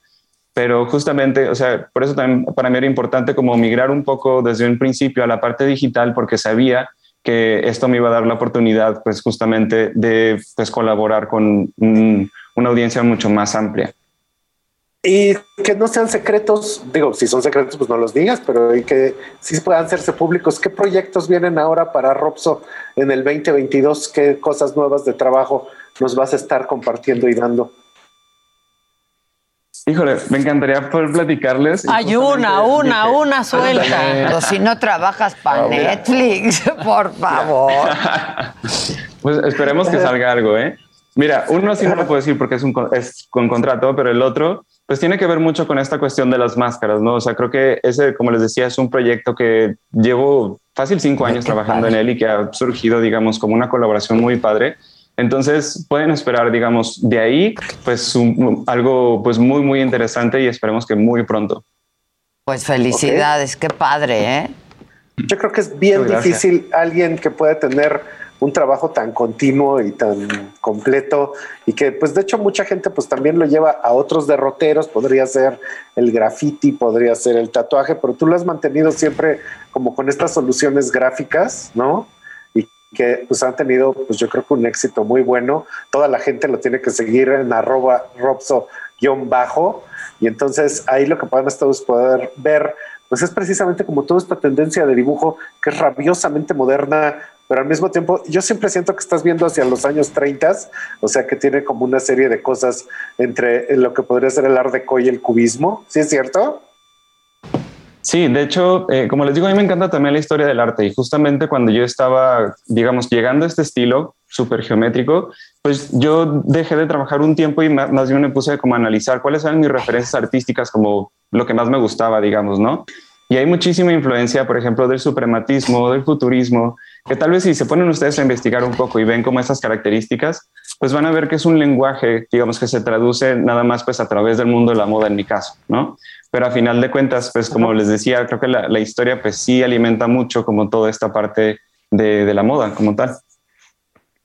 Y pues sí, en el mundo habrá pocos, ¿eh? Hay pocos que puedan estar este, presumiendo que están viviendo de la ilustración que tiene que ver con la moda, de la ilustración de moda, pero en México, pues yo creo que han de ser todavía menos. Sí, O sea, me claro. vienes tú a la mente y a lo mejor Y que otros les vaya ¿eh? bien, ¿sabes? Porque Ajá, que les vaya bien. Sí, es un terreno chiquitito. Entonces, pues Sí. esto es un talento muy joven. ¿Cuántos años tienes tú? Tengo 29. Ay, Súper no, pues sí. chavo. Súper chavo. Pues felicidades, ¿eh? Síganlo en Instagram Muchas porque gracias. está increíble. Y mira, ¿Quién ladró? tu perrito Robson. ¿Quién ladró? No, ¿El perrito de Robson? Sí. No, no, Sí, no, no, ¿quieren no, los conocerlo? míos Lo traigo. Es la nueva, Gus. Sí. Oye, pues nos ponemos en contacto de verdad a ver si intervienes algo para, para las nuevas oficinas o un foro o algo así. Sí, O claro que sí, o simplemente sea, yo Robson, Un encantado. retrato de Adela podría ser una opción Sí. muy interesante de ver cómo, cómo se puede ver Adela en una, en una geometría, pero también muy fashionista de la Sí, ponte a chambear. mínimo. Ahora Oye, que colguemos, ponte a chambear. Ponte a chambear en mí, ¿no? Ponte a chambear en mí. Exacto, chambea en mí. Esos lentes nuevos que traes están impresionantes. Están increíbles, ¿verdad? Es un armazón dorado de metal Sí. en un solo corte. Están padrísimos estos lentes. Y es un solo corte, no Un solo corte, exacto. Están increíbles. Ah, wow. No, pues no te los había visto y sí no, que se te ven. la verdad increíbles. los estoy estrenando. Ah, con razón. Sí, los estoy estrenando. Los mandé, los compré y los mandé graduar. Y los Pues estoy qué bueno. estrenando. Pues, pues mira, precisamente ahora en esto eh, creo que tenemos que estar explorando, gracias al Zoom, algunos talentos que vienen de todo el país. Robson es de Guadalajara, estudió en Guadalajara, vive en Guadalajara, que creo que también esto es fundamental, porque Guadalajara es como una ciudad estética. O sea, ya ves que la semana pasada. y hay muchos artistas, ¿eh? En Guadalajara. mucha onda. Mucha onda, sí, sí. Sí, estábamos viendo a la gente de Intermoda, que ahorita está Intermoda, pero Guadalajara siempre tiene esto de que es un lugar donde se da la estética de una manera altísima, porque la gente tiene el gusto, tienen el ojo, tienen la gallardía y el porte. Sí. Entonces, pues, Juan Valde Robso se dio por allá, ¿no? Pues Entonces, muy bien. pues, creo que eso queda. Y pues ahí te voy a estar buscando muchos más talentos de muchos lugares de México mientras estemos en el Zoom. Ya me parece increíble, pero ya nos surge tenerte por aquí y Sí, que nos ya, traigas ya, ya. todos estos talentos. Yo creo que ya Ya la llévame, semana que entra, llévame. ¿no? Pues ya tengo Johnson Johnson encima de las que tenía, entonces ya puedo Ay, salir al aire. Ya tenemos un galón en el cuerpo del biológico. Ya vamos por la cuarta. Ya vamos por la Sí. cuarta. Y no hay quinto malo. Exacto, exacto. ¿No? Pues te Pues vemos pronto por aquí y espero sí estar en contacto gracias. contigo, Robson. No, al contrario. Claro que ¿Eh? sí. Te quiero, Muchas Gus. gracias. Por invitarme. Gracias Adela y gracias a todos. Gracias. Bye. Bye. Oye, creo que hackearon el. Twitter de Gatel.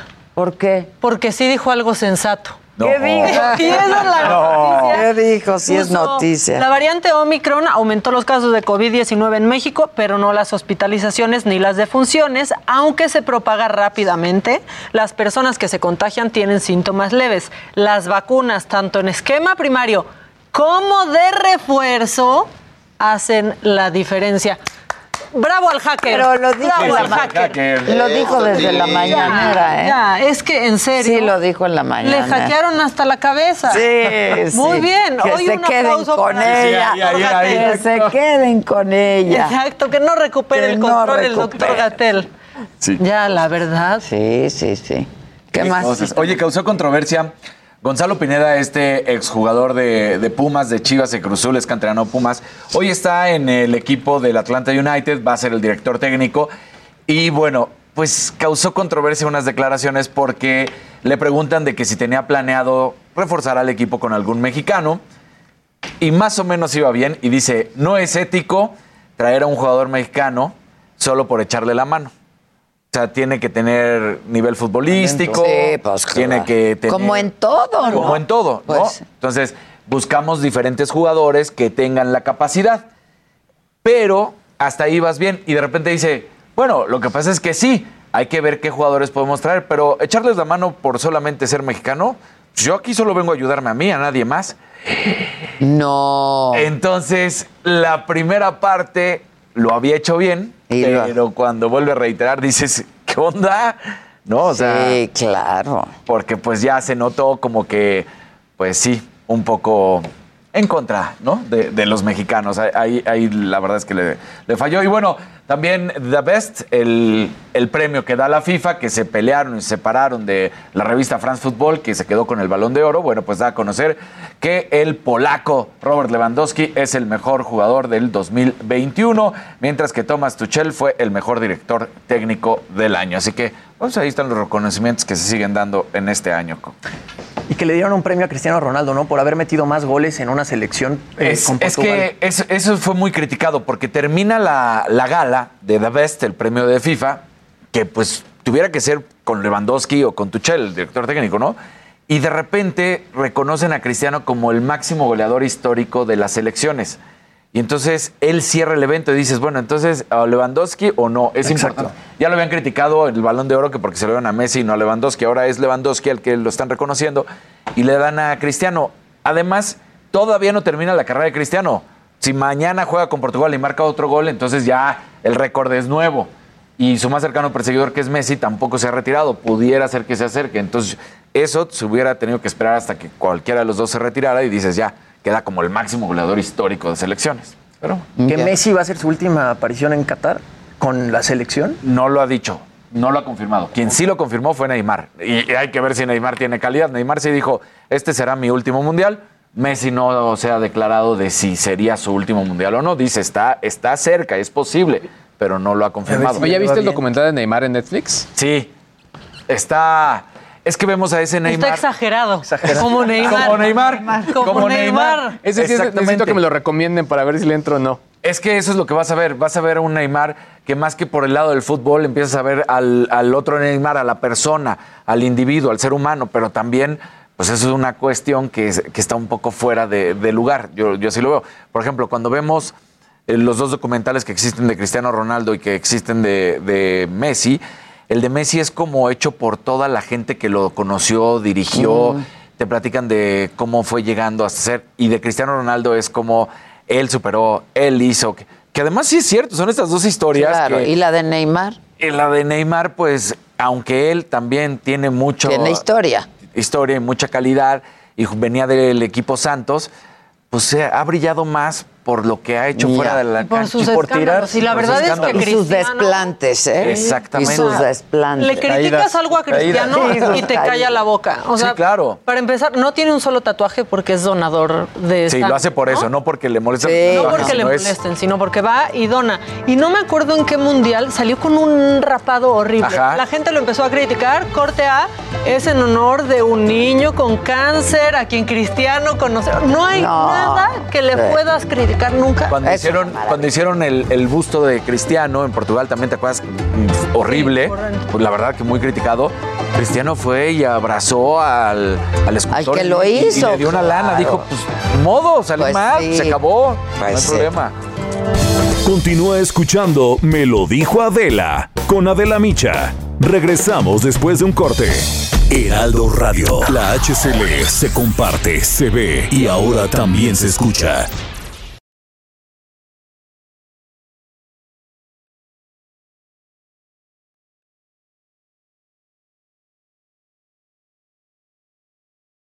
Heraldo Radio. Regresamos con más de Me lo dijo Adela por Heraldo Radio. En Soriana, el sabor y la calidad van de la mano. Filete de salmón chileno congelado a 299 pesos el kilo. 20% de descuento en líneas Blanco del Nilo, Sierra Madre y Atún Dolores congelado del Departamento de Pescados y Mariscos. Soriana, la de todos los mexicanos. Solo 18 y 19 de enero. Aplica restricciones. Válido en Hiper y Super.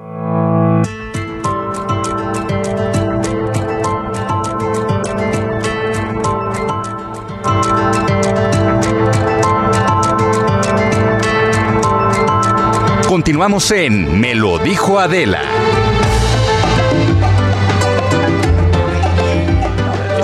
Lo dije y al segundo, al medio segundo dije, ya, ya valió. Ya déjenlo, está muerto. Así, así mismo me dije. Oigan, vamos al Pepsi Center. Ahí está ahora Gerardo Galicia. Sigue la jornada de vacunación para rezagados. Eh, entiendo que hay de todas las edades, ¿no? Y refuerzo para adultos mayores. Todas las edades, mi querida Adela, y todas las alcaldías. Cualquier persona que por cualquier situación no pudieron colocarse su vacuna contra el coronavirus, pueden acudir a este inmueble, el Pepsi Center. Se ubica justo en la parte trasera del World Trade Center. De hecho, llegar hasta este punto es bastante rápido si lo hacen por el circuito bicentenario. A través de la Avenida de los Insurgentes eh, sí encontramos algunos rezagos, pero la buena noticia es que también esta jornada de vacunación, mi Adela, se está realizando de manera muy, muy ágil. De hecho, la fila hasta hace algunos minutos eh, prácticamente llegaba hasta este punto. Ya se ha avanzado bastante y de hecho la fila ya es mínima. Pueden acudir hasta este lugar sin mayor problema, siempre y cuando sean mayores de 18 años y por supuesto se les haya pasado la jornada de vacunación en su alcaldía. La única recomendación que se nos pide por parte de los elementos policíacos es que se respeten los lugares de estacionamiento. Hay personas que sencillamente dejan su vehículo abandonado, pero esto es acreedor a una sanción y por supuesto se les está colocando la araña. Una opción es utilizar el estacionamiento del World Trade Center, son 35 pesos por dos horas, así que pueden utilizarlo para poderse vacunar y eh, salen sin mayor problema. El proceso es verdaderamente rápido. Por lo pronto, mi querida Adela, es el reporte y seguimos muy pendientes. Ya estás. Gracias, Gerardo. Este. ¿Qué? ¿Ilan Katz no está hoy? Aún no. Bueno. Pero que está Ah. pendiente. Está pendiente. ¿Pero se va a enlazar o cómo? Claudia Aguilar. ¿Cómo estás, Claudia? No necesitas a nadie tú. ¿Cómo te va? ¿Cómo estás, mi querida Adela? Sí, bueno, siempre se extraña mi querido Ilan, pero tenía una audiencia que atender, entonces por eso no, no está aquí con nosotros esta mañana. Oye, tu, tu, tu- la vista de tu oficina es espectacular. Pero creo- ¿es trampa? ¿Es trampa? Es trampa. Dijo que foto. ve la Ah, Se ve así. ya. O sea, que tomó la foto, pero la puso. Pero ahí está, es lo que Sí, ella o sea, ve. pero así se ve. Esto es trampa, o sea, no crean que estoy aquí sentada, pero es que si no se ve súper oscuro. Ah, ok. Pero esa es la vista de su oficina, nos platicó el otro día. Exacto, eso dijo, que era la foto que ella había tomado. Porque la- ahí sí que la, la bandera ondea. Ahí ¿no? se ve quién es la reina Es una de de los la- amparos. No, vamos a armarle un loop para que se vea. Es una de las banderas más bonitas de la ciudad. Sí, ¿eh? sí, la verdad, Qué sí. bárbaro. A mí, bueno, Y a mí las es que sí, banderas la me vista se ve fascinan. bonita. Y nuestra Cuando bandera. hay días claros y se ve La bandera de México. Yo en ninguna parte del mundo he visto Una bandera. estas banderas así monumentales. Sí, no, nunca, sí, nunca, no, nunca lo he visto. Y tampoco has visto que las pongan al revés, porque luego Ah, eso tampoco pasa en ninguna parte del mundo. Oye, ahorita que cuentas eso, eh, en esta ventana ha habido momentos muy traumáticos para el despacho. Justo una vez, ¿se acuerdan cuando se rasgó la, la, la bandera en una Sí. ceremonia? Bueno, estábamos nosotros dando, viendo la ceremonia desde la oficina y, y no sabes cómo sufría un abogado que trabaja conmigo. Se oye en el video de no, se está rompiendo, que paren. Muy Estuvo- simbólico no, eso. Muy Claro, simbólico Dios. ese momento. Sí, sí, Pero sí, la verdad es que es una bonita vista. sí. No, hombre, es preciosa esa vista. La verdad. Pues bueno, cuando el Omicron nos permita reunirnos, nos podemos echar un cafecito aquí. Oh, Claro. Bueno, espero nunca tener que ir a tu oficina porque te necesito ilegalmente. Que sea nada más por el gusto del cafecito. Exacto. Y la vista, por- y verte a ver ti, la por bandera y así. supuesto, y, y verte a ti. ¿Qué onda, mi Clau? Pues miren, la verdad es que pensaba platicar con ustedes de un tema que no es tan nada que nada bonito, nada que ver con la vista, sino que y que entiendo que has platicado y han hablado de esto de alguna manera que es pues un llamado a me parece importante a erradicar los discursos de odio porque como quedó acreditado en la madrugada de este sábado, pues los discursos de odio pueden terminar eh, con la muerte. En este caso, afortunadamente, la activista Natalia Lane eh, pues está sana, eh, bueno, por lo menos libre de peligro y ya está con Ay, su no, familia. no, no, no, es un pero sin duda, eh, pues repudiamos, ¿no? Al menos creo que las mujeres, las feministas y quienes nos dedicamos al trabajo en materia de derechos humanos, pues repudiamos la agresión de la que fue víctima y que afortunadamente sobrevivió, es decir, este intento de transfeminicidio del que fue víctima la activista Natalia Lane, ¿no? Creo que es un ejemplo muy claro del, del, pues del daño que se hace con los discursos de odio, con el lenguaje de discriminación y pues lo relevante que es hacer un llamado a tener acción política consciente, donde entre todas y todos podamos construir un mundo, una ciudad donde todas las personas quepan, donde como se dice desde las organizaciones de la sociedad civil, todos los cuerpos e identidades puedan vivir y como se dice desde la, el colectivo sin miedo a ser, pues se puedan vivir precisamente así, sin miedo a ser quien se es. A mí me parece que tenemos que platicar y seguir sumándonos al llamado que se hace a la Fiscalía General de Justicia de la Ciudad de México para que se investigue, ¿no? Se investiguen los hechos ocurridos, sin duda como primero como un intento de transfeminicidio, porque esto nos obliga a, obliga a las autoridades de nuestra ciudad a cumplir con las obligaciones, pues que establece la Convención Americana de Derechos Humanos, específicamente la Convención Belendo para para que cuando se trata de violaciones de derechos humanos de las mujeres en un contexto donde, como en el caso, se da pues obviamente violencia, subordinación, discriminación, todo esto que además es extensivo a las personas trans, pues tienen que actuar con este deber de debida diligencia reforzada. Eh, y dentro del cual pues tienen que enmarcarse, digamos, para que el sistema de justicia, para que nuestras autoridades actúen y respondan, primero con perspectiva de género y diversidad, además para que esto pues no quede en la impunidad. ¿No?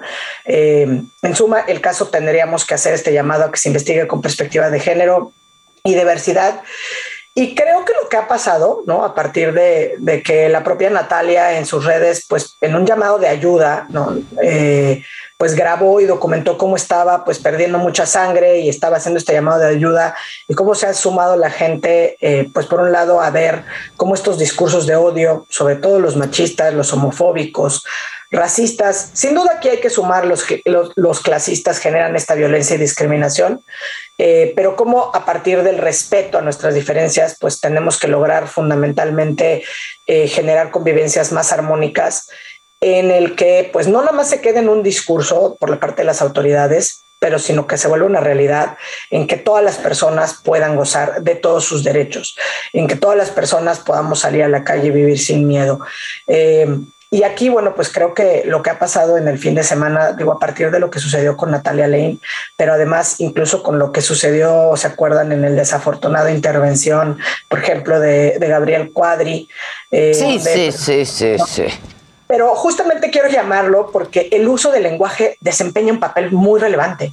¿No? O sea, muchas veces, como que a veces hemos platicado incluso aquí nosotras de que si el lenguaje incluyente, etcétera, ya más allá del lenguaje incluyente, el papel del lenguaje como lo usamos, el papel y el poder que tienen las palabras, ¿no?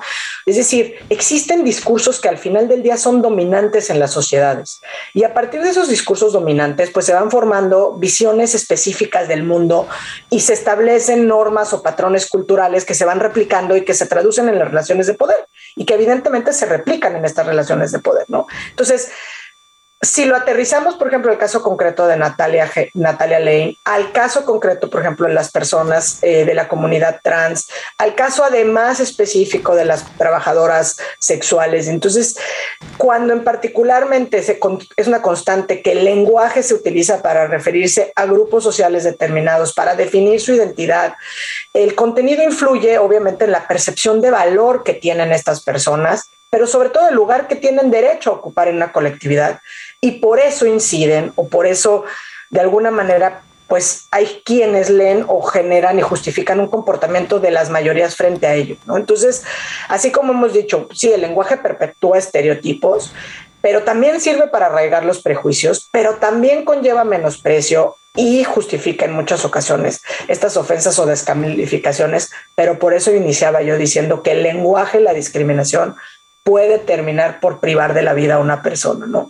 En el caso, afortunadamente, la propia Natalia Lane pudo eh, grabarse, pedir ayuda, pero creo que esto no podemos eh, dejarlo, dejarlo así y que pase desapercibido, ¿no? Cuando este lenguaje machista, homofóbico, permea nuestra sociedad y nos permite que haya un diputado federal como que, que, que nos refleje que no ha entendido nada, nos damos cuenta de la importancia que hay en educar en estos nuevos entendimientos de los derechos donde quepamos todas y todos con nuestras diferencias, pero no con una perspectiva de, ay, te tolero por, por tu diferencia y como que te hago una concesión graciosa. O sea, somos todos los derechos para todas las personas y tenemos que respetarnos y sobre todo hay un deber para las autoridades de garantizar el ejercicio libre de estos derechos y que las personas tengan acceso a una vida libre de violencia, ¿no? Eh, es muy grave que a partir de estas conductas discriminatorias, por ejemplo, hemos llegado no solamente a los feminicidios a los cuales nos hemos referido en muchas ocasiones, sino los ataques a las personas homosexuales, transgénero y por eso, insisto, quisiera eh, aprovechar este espacio para que pensemos y hagamos una reflexión sobre lo el lenguaje no es irrelevante. ¿No? El lenguaje se traduce, como ya se ha dicho en ocasiones, incluso ha habido intervenciones en el, en el Pleno de la Corte a propósito de algún otro tema, como fue cuando hablaron del aborto. El propio ministro presidente decía que eh, puede ser un agente de transformación de la realidad y por eso creo que todos y todos tenemos que cobrar eh, conciencia o por lo menos tener mucha más conciencia de la manera en que estamos empleando las palabras en el discurso y en los espacios que nos son garantizados y que nos son dados, ¿no? Eh, que pueden ser muy violentas, ¿eh? Muy violentas. Y que se pueden traducir en violencia física también, como lo hemos visto. Sí, porque además no sabes hacia dónde llegan, ¿no? Las, o sea, ese es el poder de las palabras. es decir, al final del día lo que tenemos que hacer nosotros es un llamado en contra del discurso de odio y este es el discurso de odio, ¿no? No quedémonos, a veces como que uno piensa en el discurso de odio como muy en la academia y un corte como de, raza o de clase, eh, como ajeno a la realidad de, nuestro país, como si fuera esto que se da en el Ku Klux Klan en los Estados Unidos de Norteamérica, pero en realidad el discurso de odio está en todos y cada uno de nuestras actividades cotidianas y por eso les decía, al final va formando una determinada visión del mundo. ¿no? Eh, nosotros tenemos un patrón de normas culturales con el que crecemos, eh, que, que vamos replicando a veces con poca conciencia y que si no nos hemos dado conciencia, tenemos que hacer un llamado, digamos, a un despertar colectivo, donde lo que tenemos que hacer es dejar de perpetuar estos mensajes que son homofóbicos, que son transfóbicos, que al final del día impiden garantizar a todas las personas una vida libre de violencia. Y a mí me parece que esta es una obligación que tenemos todas y todos en nuestra cotidianidad y sobre todo, pues en, la labor que tenemos, digo ahí sí, desde el adultocentrismo a formar generaciones donde, digamos, estos discursos pues ya no se vayan perpetuando, ¿no? Incluso ha habido casos a propósito de, columnas eh, o de escritos donde ya incluso en el propio contexto de nuestro país eh, se ha dicho por parte del máximo tribunal del país, por ejemplo, que el discurso de odio no se encuentra protegido por la Constitución y que eso no es una limitante a la libertad de expresión. Entonces, eh, el llamado tiene que ser sin duda a desterrar el discurso de odio, a desterrar, desterrar los lenguajes machistas, los lenguajes homofóbicos y transfóbicos, pero en el caso concreto, además, hay un llamado a las autoridades a actuar con la debida diligencia, actuar e investigar con perspectiva de género y con perspectiva de diversidad. y dejar de ampararlo, ¿no, Claudia? Bajo libertad de expresión, porque también eso es súper triste y lamentable porque de ahí no lo sacan y no están abiertos al, al entendimiento, ¿no? Exacto, como tú lo dices, o sea, porque además no solamente es que no están abiertos al entendimiento, o sea, la si, lo quieren ver como muchas veces hacen eso, ¿no? Es que es libertad de expresión porque es cuando les conviene. Y, la verdad es que lo puedes aterrizar a cualquier, a cualquier ejemplo.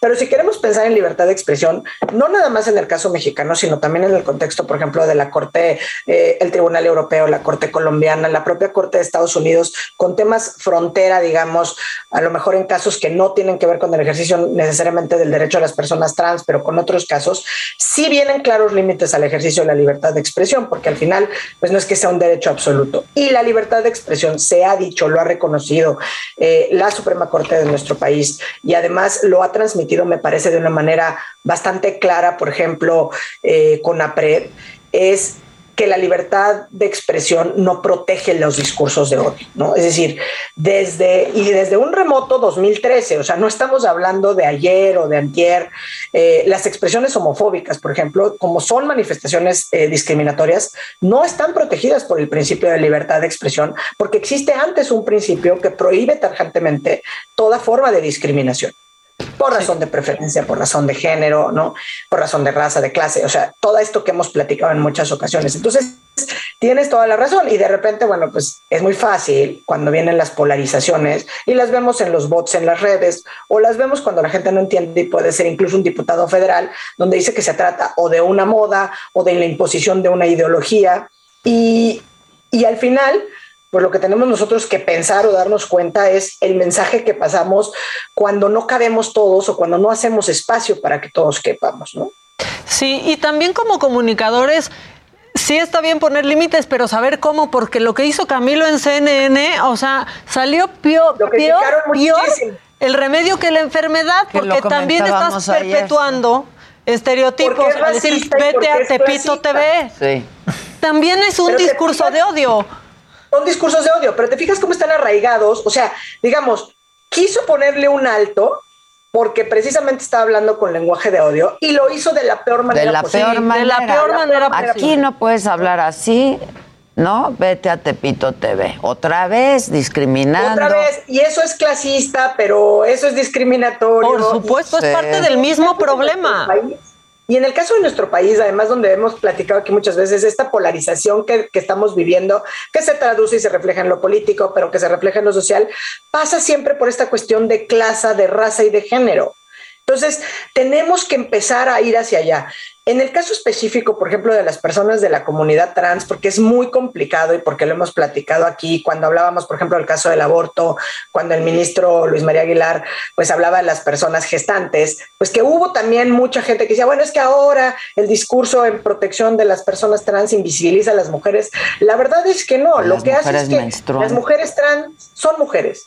¿no? Sí, y cuesta trabajo ser. entender. Y no está mal que te cueste trabajo entender. Está mal que no quieras entender ni aprender. Claro. Eso está mal. Exacto. Es que yo, no entiendo de que, decir es la verdad yo no entiendo que cueste trabajo entender. A lo mejor cuesta trabajo aprenderlo. Sí. ¿no? Exacto. Pero entenderlo debiera ser. Pasó hace muy poco cuando Mario Delgado mencionó a las personas menstruantes en Menstruantes. redes sociales, ¿no? Y entonces Lynn Feinstein, por ejemplo, quería trolearlo. Ah, caray, personas menstruantes, ¿cómo?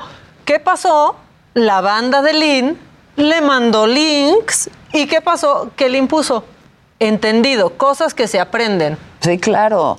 Creo Porque que tú son cosas que se aprenden. en el- a- a- habías ma- malentendido lo que había dicho Mario Delgado. No, no, no, al contrario. Más bien entendí ese punto, pero personajes como Joaquín López Dóriga también se le fue Ah, directo, Joaquín. Es que- ¿no? Ah, ah, caray. Sí, no, Joaquín pues lo hizo no. pedazos, pues no. Ahora, creo que ¿Qué con Cuadri que no? lo O sea, que más no. llama la atención sobre todo es que nos sorprenda de también- Cuadri, que no lo esper- pensaríamos Claro, que viniendo de, del progre, ¿no? Esa- exactamente. El progre cuadri. Y López Dóriga haciendo pedazos a Mario Delgado por algo que no entendió, ¿no? Entonces yo, yo creo que no debe costar trabajo entender, o sea, aprender, sí, todos tenemos que aprender a usar este lenguaje. Y aplicarlo. Y aplicarlo, ¿no? Y somos personas, en, digamos, en, en procesos, yo digo a veces, de desaprender, como que te reseteas el Claro, del claro, discurso, claro. Bueno, y vamos a entender el lenguaje de los derechos, y vamos a entender el lenguaje de la no discriminación, y vamos a aprender a ser una sociedad donde quepamos todos, todas, todes, como sea, pero podamos vivir sobre todo una vida libre de violencia. Y sin duda eso genera un mejor entorno, sobre todo, pues ya digo, ahora sí que como decía un amigo, ya no es por uno, es por los demás, por los, por los niños, por las niñas, por las infancias, para que puedan cre- crecer libres, ¿no? Digamos, eh, hace un año, me parece, bueno, no un año, porque fue en noviembre de- de- del año pasado, eh, se lanzó esta campaña de Sin Miedo a Ser, eh, creo que encabezado fundamentalmente por X Justicia para las Mujeres, pero a la que se sumaron otras organizaciones, entre ellas evidentemente Gire, el Instituto Simón de Beauvoir, y justamente la campaña lo que hace es, es una campaña por un país libre de violencias de género, donde estas organizaciones eh, y colectivas llaman, digamos, a reconocer y respetar la diversidad. ¿no? Los datos, la verdad, de agresiones a personas de la comunidad trans son muy alarmantes. En, el caso nada más de nuestro país, me parece que eh, tenemos el segundo lugar en transfeminicidios y en agresiones que se van dando. Entonces, digamos que a través de historias de mujeres con identidades y experiencias diversas, podemos entre todos aprender y construir realidades, pero sobre todo mejorar y generar cambios que también eh, se vean en los propios entornos de, de, de las personas. Por ejemplo, como, como Natalia Lane, que qué bueno que sirvió para visibilizar, porque ella es un referente, porque es una activista de la comunidad. Y porque tiene Eh, voz, porque pues sí, cuántos hay y porque tienen esa voz y que los mat Y las así, matan, ¿no? no está libre de, de haber sido víctima de este tipo de ataques, eh, siendo ahorita, pues habiendo estado para representar en el Parlamento de Mujeres.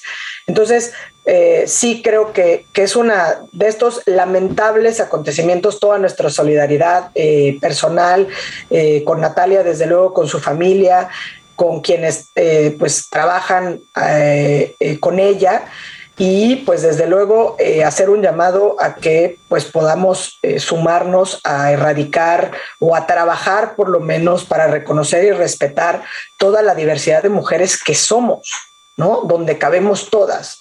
Y esto y que pues, existan unas no invisibiliza a otras, ¿no? Que de pronto las mujeres transfóbicas, porque las hay, eso es lo que dicen, que buscan invisibilizarnos a las mujeres y es entender que todos cabemos en donde queramos estar. Pues sí.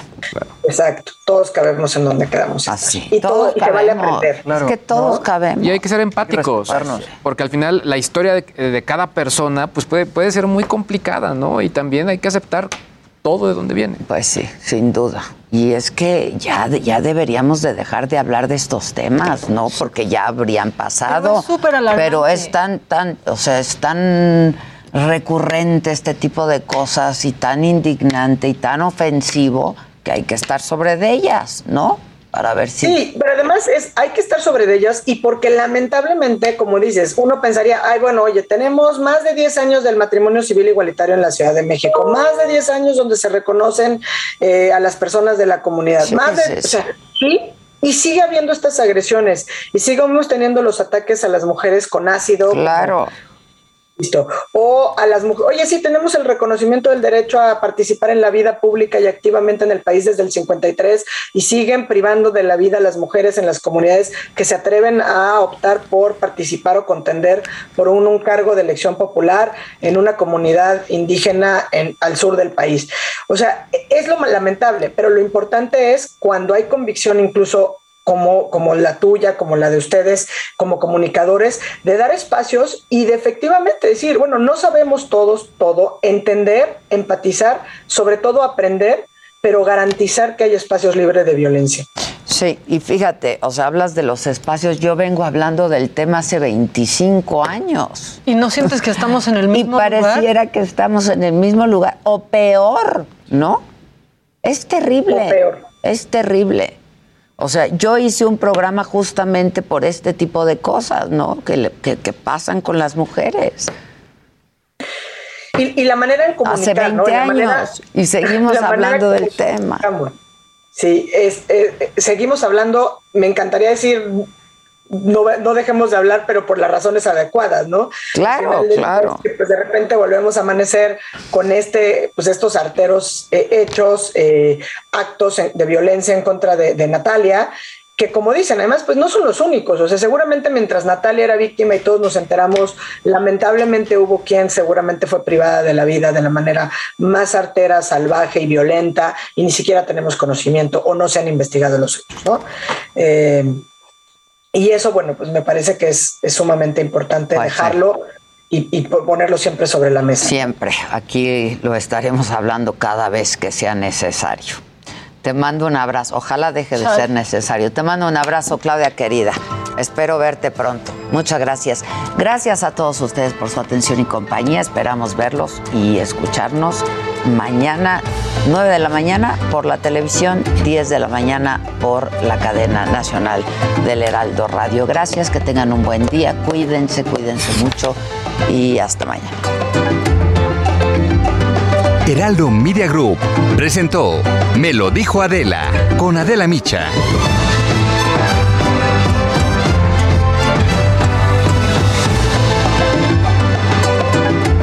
Heraldo Radio 98.5 FM, una estación de Heraldo Media Group, transmitiendo desde Avenida Insurgente Sur 1271, Torre Carrachi, con 100.000 watts de potencia radiada.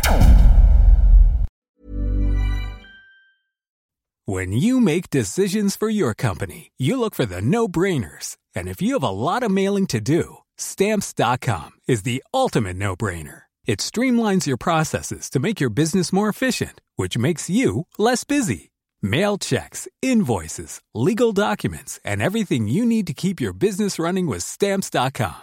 Seamlessly connect with every major marketplace and shopping cart.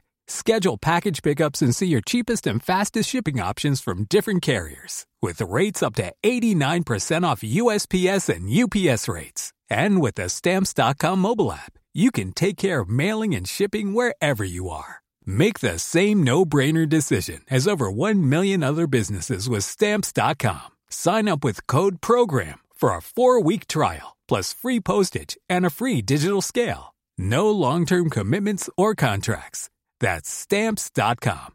Code program.